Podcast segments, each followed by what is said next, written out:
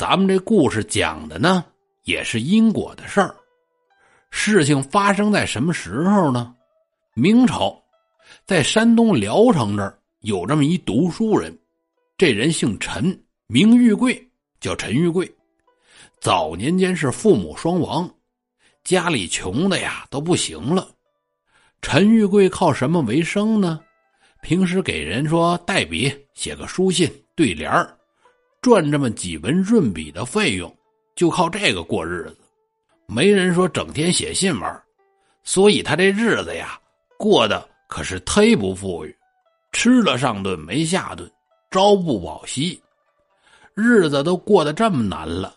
可是越渴越吃盐，又赶上当地发生了大灾，饿殍遍野。这回陈玉贵实在是没法了，得呀，我上南边逃荒去吧。从聊城这儿出来，边走边要饭。一路就走到了宜州，就是现在山东临沂这一带。各位，您想啊，他本身就是读书人，身子骨呢也弱，逃难吃不饱穿不暖，又走了好几百里地，这人到了宜州就病了，强支撑着身体又走了几里地，来到城外的一片乱岗子，这会儿这人是一点力气都没有了。哎呀，这地儿啊还不赖。我呀，我歇会儿吧。我真要死这儿，还省得麻烦别人。这自己寻思着，慢慢的就靠着这么一座荒坟坐下了。刚靠在这儿，就觉得天旋地转，闭上眼睛跟那眯瞪着等死。结果不知不觉还就睡着了，而且呢，还做了一个梦，梦见什么了呀？他梦见自己呀，来到了一个村庄。嚯，这庄子可大，男女老少什么人都有。这时候，从一间房子里出来一老头看陈玉贵的衣着打扮，虽然说穿的挺破，但一看就知道是读书人，因为他有那气质。老头出来喊陈玉贵：“哎，我说这位行路的读书人，哟，老人家您叫我呀？嗯，是叫您，进家来坐坐吧。”歇会儿，喝口水，吃点东西。那那老人家给您添麻烦了。哎，没事没事啊，不麻烦。这老头把陈玉贵让进了家里。老头这家就两间房，挺简陋。屋里呢还有一个姑娘，看年纪啊十六七岁，长得清秀文雅，一看就知道受过良好教育的那种。这老头叫这姑娘，孩子。家里来客人了，去给客人准备些吃食。嗯，爹，我知道了，我这就去。姑娘答应了一声，转身就走。老头和陈玉贵分宾主落座。不知行路的君子家乡何处？尊姓大名？年龄几何呀？陈玉贵这人呐，特别有礼貌，欠了欠身儿，回老人家的话，在下陈玉贵。今年二十，聊城人士，逃难至此，承蒙老人家您收留。哎，客气了，收留谈不上，这也是你我有这个缘分。老朽我姓李，单名一个红字，我叫李红，祖籍山西平阳。嗨，我也是流落此地，转眼在这儿已经住了二十二年了。这李红和陈玉贵聊着天不一会儿，老头的闺女把饭做得了，端上来。老头还挺客气，家里粗茶淡饭，还请客人不要嫌弃才好。哎呦，老人家您实在是太客气了，这我得怎么感谢您呢？嗨，不用感谢，是我有一件小事要求您。哦，老人家，那您讲，在下定会全力去办。嗨，其实啊，也不是什么难事儿，只要请你记住我家的位置。如果我的三儿子来找我，就麻烦你指给他。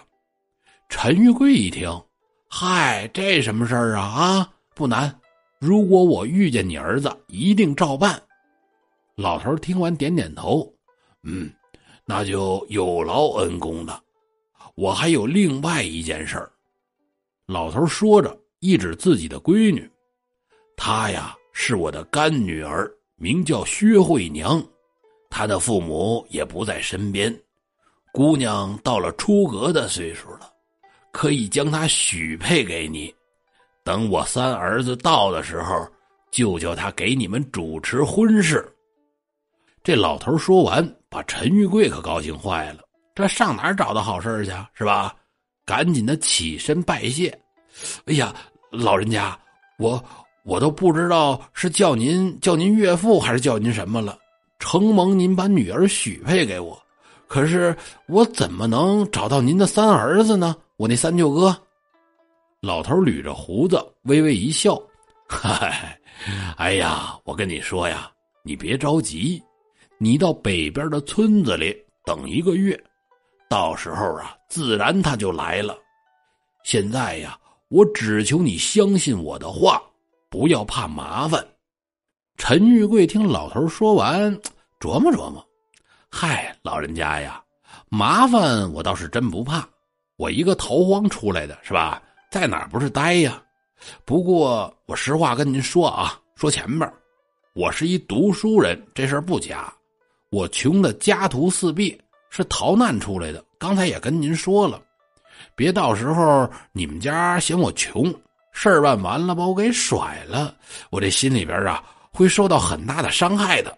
您也别怪我多想，即便是没有把闺女嫁给我这事儿啊，你也放一百个心。你托付这事儿，我答应了，肯定给您办好。这老头听完就是一笑，嗨，你呀你呀，要我说你点什么好啊？这么跟你说吧，你想多了。你家里穷，不说我也能看出来。把我这闺女慧娘许配给你，也并非专门为了你啊。实话跟你说吧，慧娘也是可怜的孩子，孤苦无靠，在我这儿啊住了些日子了。我不忍心看她流离失所，所以才把她许配给你。你就别起疑心了。得了，天也不早了。话说到这儿。老头拉着陈玉贵的胳膊来到门口这儿，陈玉贵抱拳行礼。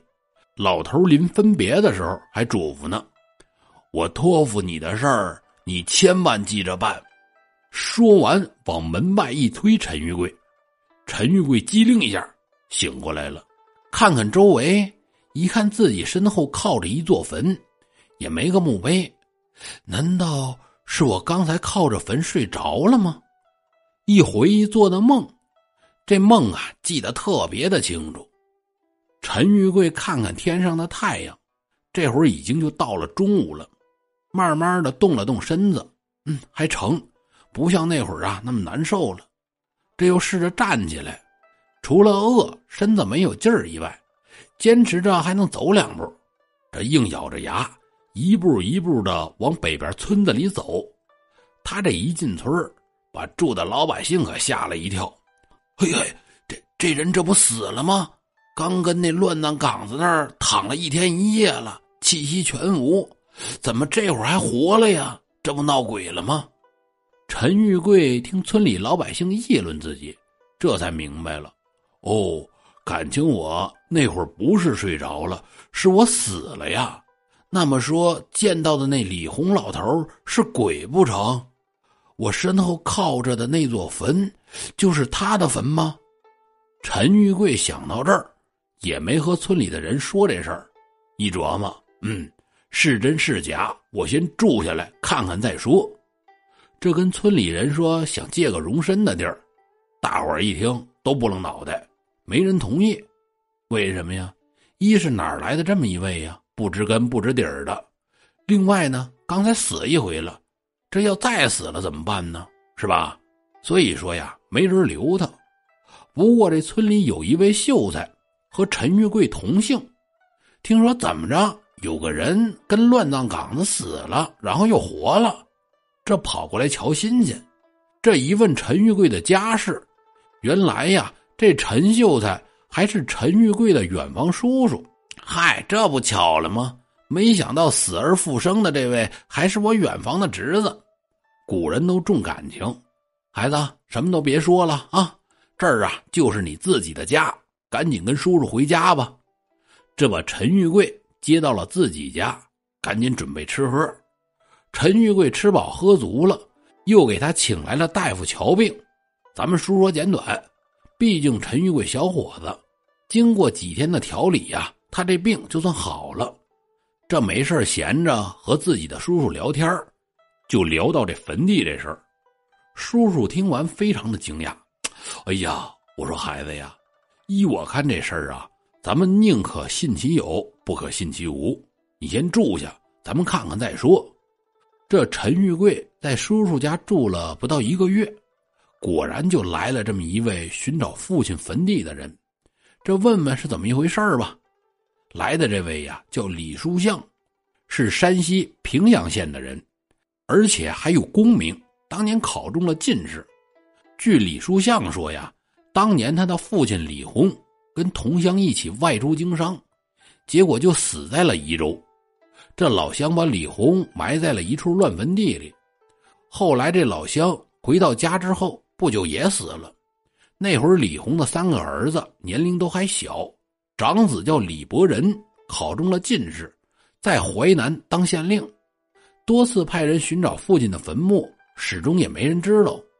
次子叫李仲道，考中了举人，李书相呢是最小的，后来也考中了进士，于是啊就自己出来寻找父亲的遗骨，在宜州到处寻访。陈玉贵听完不由得惊叹一声：“哎呀！”这怎么和我在梦里梦到的一模一样啊？这赶紧把自己那天在坟地的梦跟李书相一说。李书相听完，眼泪下来了：“爹呀，爹呀，儿子不孝，您在天之灵就放心吧，儿子这就接您回家。”这赶紧拉着陈玉贵：“兄弟，快快带我去找我爹的坟。”这陈玉贵带着李书相来到坟地这儿。还挺好，可是呢，有两座坟，而且紧挨着，这到底哪个才是呢？陈玉贵带着李书相来到乱葬岗子这儿，来找这李红的坟。到这一瞧，嘿，有两座坟，而且还紧挨着，也没个墓碑标记，这哪一座才是呢？李书相给父亲迁坟这事儿，也喊了不少村里的老百姓过来帮忙。就有旁边跟着的村民就说：“嗨，三年前呐，外地有个当官的，把他的小妾埋这儿了。当时我们也没理会。一听这个，李如相挺发愁，这怎么办呢？千万可别挖错了。”陈玉贵一指：“这个啊，我那天呐就是靠着这座坟睡着的，这不还有我躺的印儿呢吗？就这个啊，错不了。”李书相听完，吩咐一声：“来呀，开挖！”这大伙七手八脚的就开始挖土。等把棺材挖出来，打开一看，里边躺着一具女尸，而且面目栩栩如生。李书相一看，坏了，怕什么来什么，挖错了吧？你这不惹事儿了吗？那就有说的了，一个乱葬岗子无主的坟，挖错就挖错呗。李书相至于这样吗？各位啊，在古代那会儿，挖坟掘墓，根据法律这是犯罪，挖错了这可不是闹着玩的。李书相正发愁的时候，就听干活的人群里喊了一嗓子：“快跑啊，死尸活了！”这棺材边上围着的人呼啦一下全散开了。李书相和陈玉贵向棺材这儿看过去。就见棺材里躺的这女尸已经坐起来了，往周围看看。各位，请问哪一位是我的三哥呀？陈玉贵捅捅李书相，哎，我说九哥，你在家行三吧？啊，呃，是是啊，怎么了？你妹妹叫你呢，她是你媳妇儿，你过去。嗯，我我不去，我害怕。要不这么的，咱俩。一起过去，嗯嗯嗯，那那成，一起过去。这李书相和陈玉贵来到棺材边姑娘在下李书相，请问你是？姑娘一听，眼泪下来了。哎呀，您就是我的三哥吗？我经常听干爹提起您。”李书相不由得就是一惊：“哎呀，这这也太神了，做梦都想不到的事儿啊！”这李书相赶紧搭话：“哦，原来是贤妹惠娘。”我听玉贵兄弟提起在梦中的事儿，听说过你。这么的，这不是说话的地儿，快快快，送旅店去。这派人把惠娘送到了旅店安顿下来。这会儿就剩下一座坟，这就好办了。这一定是李红的坟。这吩咐干活的接着挖吧。这才把李红的棺材挖出来，弄了新棺材，又把尸体装殓起来，请和尚。做了七天的法事，超度英灵，这就准备把李红的遗骨迁往老家安葬。咱们说到这儿，就得说说惠娘了。这把惠娘从坟里挖出来，安排在旅店了。当天晚上，李书相和陈玉贵也来到旅店这儿。各位啊，咱们说故事，说人死老长时间了，死而复生，这事儿说起来轻松。可真要发生这事儿，那是惊天动地的大事儿，把周围老百姓都轰动动了，说什么都有。所以说，李书相这得问清楚到底是怎么一回事啊！这见到了惠娘一问，惠娘才把这事儿的前前后后说了个清楚。惠娘啊，也是出生在大户人家，亲生父亲名叫薛银侯，也是读书人，只有惠娘这么一个闺女。那教的都不行了，自小就教惠娘读书识字所以说惠娘在家那是大家闺秀，而且受过良好的教育。这一年，惠娘十六七岁，上金陵，就是现在南京，她舅舅那儿去了。到了南京舅舅家住了些日子，住够了，这得自己回家呀，带着伺候自己的老妈子回家。过去古代。尤其是江苏、浙江这一带，水多河多，所以水运相当发达。到了码头这儿，惠娘在一旁等着，老妈子去雇船，找了这么一船，北上运货的货船，连拉货再带人，多赚一点是一点。这老妈子和船老大说好了价钱，得呀，您等会儿，我去喊我们家小姐上船。咱们到这儿就得说几句了。古代的时候，当官的出门都爱坐货船，货船呢也爱拉当官的，因为货船走水路，他得交税。你船上要是坐着官老爷，那这趟就是官差，无论你船上拉多少货，无论走到哪儿，税钱一分不用交。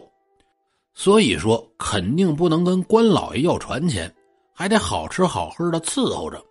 官老爷呢，也都爱坐这样的船。这船老大呀，曾经拉过一个去南京当官的老爷，而且呢，跟这位老爷处的还挺好。后来有事没事的呀，还经常准备礼物到老爷府上去拜访去。这年，这官老爷任期到了，准备回老家，临走前就托付这船老大：“这么的，你这走南闯北的，认识的人多，咱们处的呢还挺好。我托你一件事儿。”我家里夫人呐，一直没生孩子。川老大一听，挺不好意思。哎呦，老爷，那这这使不得呀！您跟夫人没孩子，这忙我不能帮啊。老爷这一摆手，嗨，你这想多了不是？我托你呀，或买或找人介绍，给我物色这么一个貌美的小妾，跟我一起回老家。我不怕花钱，只要漂亮就行。当然了。事成之后，少不了你的好处。船老大一听，嗨，这是好事赶紧物色吧。走东家串西家，一直没找到合适的。这眼看关老爷任期到了要走，自己呢又有一趟船要跑，正发愁呢。来个老妈子找船，要跟小姐回家，这就遇上薛慧娘了。等老妈子和慧娘到了船上，船老大一看。啊，这姑娘长得漂亮啊，而且气质还特别的好。你这不想吃冰下雹子吗？可是又一琢磨，我怎么跟人家说呀？说把这姑娘介绍给关老爷当小妾，这位一看就是大家闺秀，肯定成不了。我呀，我倒不如一不做二不休。这船老大想了一个害人的诡计。货船驶离了码头，行驶在江上。到了中午饭点儿船上的船工伙计们把饭做得了，船老大把饭盛好，给惠娘他们送过去。就这会儿，船老大就把迷药放到饭里了。惠娘和老妈子他俩不知道啊，饭送过来就吃吧。这一吃可坏了，当时就不省人事了。船老大看看，呵呵，老婆子没用，留着还碍事儿。这把老妈子就扔到江里边了，又把惠娘绑好，调转船头回了南京。到这儿见到了官老爷。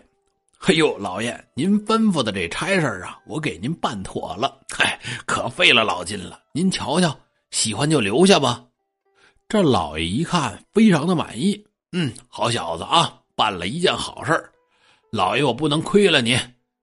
这又给了船老大很多钱，就算是花重金把惠娘买下来了。之前这老爷呀，要买小妾的事儿，一直没跟夫人说。这回买回来了，大夫人才知道，那您说能不生气吗？是吧？吩咐下人去，把他带来给我瞧瞧。真是不懂规矩，进了门也不说来见礼。这下人把惠娘领了过来。当时惠娘因为迷药的关系，脑子昏昏沉沉的，见了这大夫人呢，也不知道行礼。这大夫人就火了，把惠娘是毒打一顿。三日之后，关老爷带着一家北上，薛惠娘这才完全清醒。照顾她的丫鬟把这事儿跟惠娘一说，惠娘是大哭大闹，寻死觅活。于是就让人看着。这一天到了宜州，夜晚住宿的时候，趁着看他的人不注意，惠娘是悬梁自尽，人死了。既然人死了，那也就只能这样了。跟附近找了一片乱葬岗子，弄了口棺材，就把人埋了。惠娘她一外地鬼是吧？鬼生地不熟的，所以经常啊被其他的鬼欺负。正好惠娘的坟和李红老头的坟紧挨着，于是李红就经常保护着惠娘。所以时间一久，惠娘便拜了李红为干爹。平时爷儿俩也聊聊天李红就告诉惠娘。说闺女呀，你命不该绝，我一定给你挑选一个好女婿。这就是咱们故事开头的时候讲的陈玉贵昏死在坟地做的那个梦。再后来呀，李书相就是李红老头的三儿子，果然就来了，把惠娘的棺材从坟里挖出来，惠娘复活。李书相和陈玉贵听完，既是惊奇又是愤恨。惊奇的是，大千世界无奇不有，人还能死而复生；恨的是这船老大的歹毒不仁。惠娘说着，擦擦眼泪儿：“哎，三哥呀，这就是小妹惠娘我的遭遇。”李书相安慰着惠娘：“得了，妹子啊，别哭了，有哥哥我在，今后我就是你的亲人。不过，妹子，你有什么打算吗？”陈玉贵在旁边一听，赶紧清清嗓子。嗯，我说舅哥呀，我和我岳父都说好了啊，不信你问我媳妇儿。惠娘听完脸一红，把头低下了，小声就说：“三哥呀，玉贵说的是，那一日父亲已经将我许配给了陈玉贵，而且呀，他为人正直，信守承诺，值得托付，还给了我一锭金子。”作为我和他的结婚嫁妆，惠娘说完就去摸身上的金子。哎，我的金子哪儿去了呢？欲知后事如何，咱们下回再说。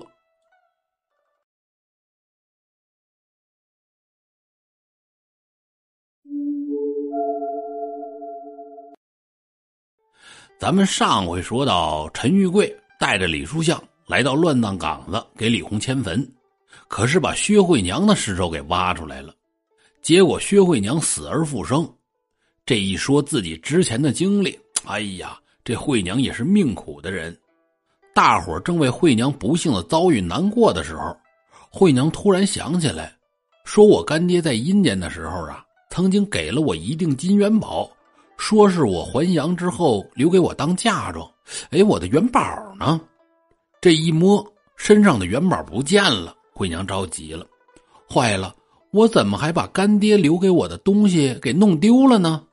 李书相赶忙就劝：“嗨，我说妹子，你别急啊，当时啊，把你从棺材里救出来的时候，周围也乱哄哄的，我琢磨着是不是落棺材里了。”说到这儿，就喊陈玉贵：“哎，我说妹夫，快去找找去。”哎，那成。我这就去，你别着急啊。这会儿天也黑了，陈玉贵打着火把，再次返回这乱葬岗子这儿，棺材还都在呢。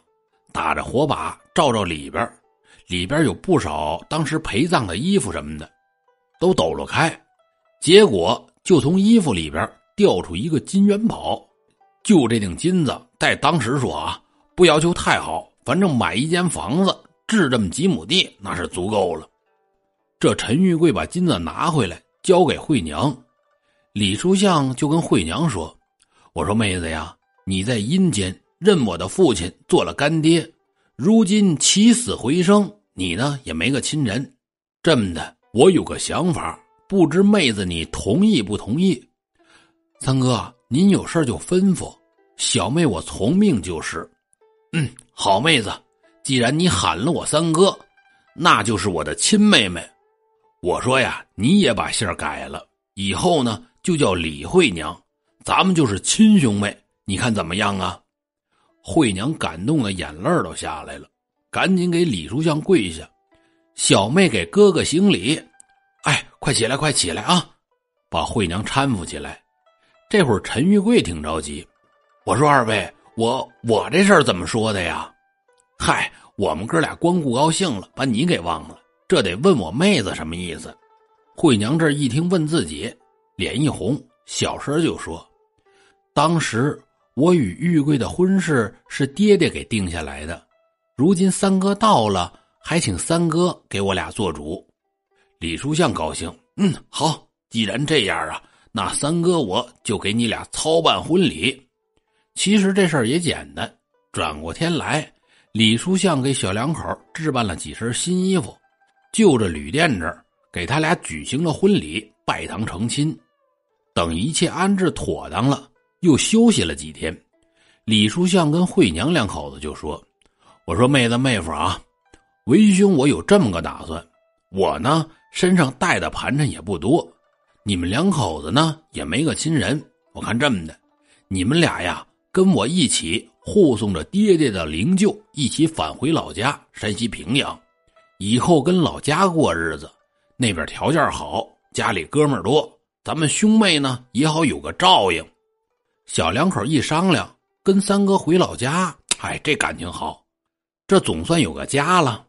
惠娘也非常的高兴，于是夫妻二人随着李书相用车载着灵柩一起出发了。有书则长，无书则短，一路上还挺太平，很顺利的就到了平阳。这会儿，李书相的母亲李红的老伴儿还在世呢，身板还挺硬朗。一听说怎么着，自己老头子的遗骨找到了，这总算是落叶归根了。哎呀，老太太这个哭吧，一家人就劝老太太。李书相就说：“我说娘啊，您先别着急难过啊，我还有一件好事跟您说，我还带回来一个妹妹，是这么这么回事详细跟老太太一说，老太太转悲为喜，高兴了。哎呦，姑娘姑爷在哪儿呢？快快快，让我瞧瞧！这惠娘和陈玉贵赶紧跪下，给母亲岳母行礼。哎呦，快起来，快起来啊！瞧瞧这姑娘细皮嫩肉的，嗯，我这姑爷长得也精神，气宇轩昂。老太太就高兴的不知道怎么夸了。这老太太对待惠娘比自己亲生的还亲，你们两口子呀，以后哪儿也别走了，这咱家住的地方有的是，把隔壁院子收拾出来，就在这儿住。老太太吩咐了，这就安顿下来了，然后又开始给李红办丧事安排下葬。古人就讲究这个，一辈子临下葬有儿女披麻戴孝给操持，那就认为是福气。惠娘两口子有今天，那是托了李红的福，所以说两口子也懂得感恩，披麻戴孝，比亲儿子亲闺女还孝顺。这一切呀，李老太太都看在眼里，您说能不喜欢吗？嘱咐自己儿子，去给你妹妹再买套宅子，不怕好。人家孩子到了咱家，不能亏待了人家。这就操持着置办新宅院。结果呢，还挺巧，有一个姓冯的要买宅子，要价是六百两纹银。老李家有吗？有，绝对出得起，六万两都能拿得出来。可是家里现银不够。跟姓冯的一商量，这么的啊，银子呀，先付给你一部分，你呢把房契先给我们，等两天之后你来家拿剩下的银子。那成，咱可就说好了啊，嗯，绝对差不了。过了两天，这天一早，姓冯的来李府拿银子，在李府的院子里，正巧惠娘过来探望母亲，俩人走了个碰头。惠娘就觉得这人怎么这么眼熟呢？再偷眼一瞧，怎么像是当年害我们的船老大呢？从南京到平阳上千里地，不会这么巧在这儿碰见吧？其实这姓冯的看见惠娘，心里也是一惊。咱们说是这船老大吗？还真是。惠娘急急忙忙的来到李老太太房间。正好李家的二哥、三哥也在呢。哎，妹子过来了。两位哥哥，我过来给母亲请安。哎，对了，院里那人是谁呀？二哥李中道透过窗户往院里看看。嗨，我差点给忘了。娘说给你买套院子，这人呐是卖房子的。得，我去给他拿银子。这站起来准备出去，惠娘赶紧把李中道拦下。二哥，且慢。然后把自己的怀疑跟哥哥一说。李中道听完就是一惊：“啊，不会这么巧吧？听口音倒是南方人。嗯，你等着啊，我喊家丁把他绑了问问。人家这老李家，大爷是县令，二爷是举人，三爷是进士，还有钱。说白了，那是很有势力的人家。”绑他一老百姓，那根本就不成问题。可是李中道在屋里听惠娘说这事儿，就耽误了会儿功夫。等喊了家丁再找，那姓冯的是不知所踪。这赶紧上街找吧。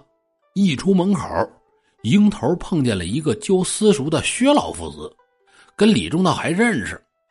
哎，薛老先生，您干嘛来了？嗨，昨天晚上啊，一个姓冯的找我。说您府上要买他的宅子，这不把我喊你这儿来写房契做保人吗？刚才呀，我在路上见到他了，他说忘记了点东西，回家要去取，让我先过来等他。哦，是这么回事啊？那您先院里边请吧，别在门口待着了。这把薛老父子请了进来，惠娘在这等消息呢，趴在窗口这儿看进院的薛先生，眼泪下来了。原来呀，薛老父子是惠娘的亲生父亲。